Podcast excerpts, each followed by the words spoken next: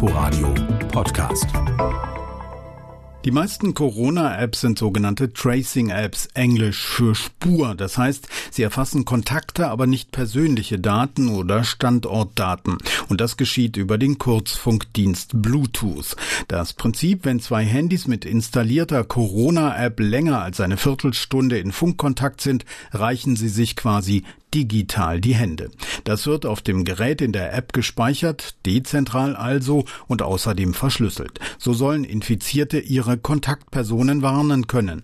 Ziel ist, Infektionsketten so zu durchbrechen. Nachteil, bislang muss die App auch aktiviert sein, damit Bluetooth funktioniert. Damit sie künftig auch im Hintergrund laufen kann, haben Google und Apple jetzt ihre jeweiligen Schnittstellen im Betriebssystem freigeschaltet.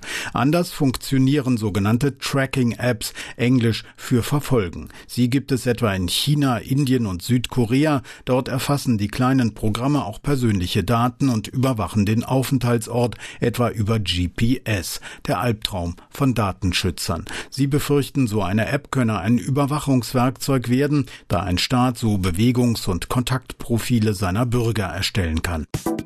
Inforadio Podcast.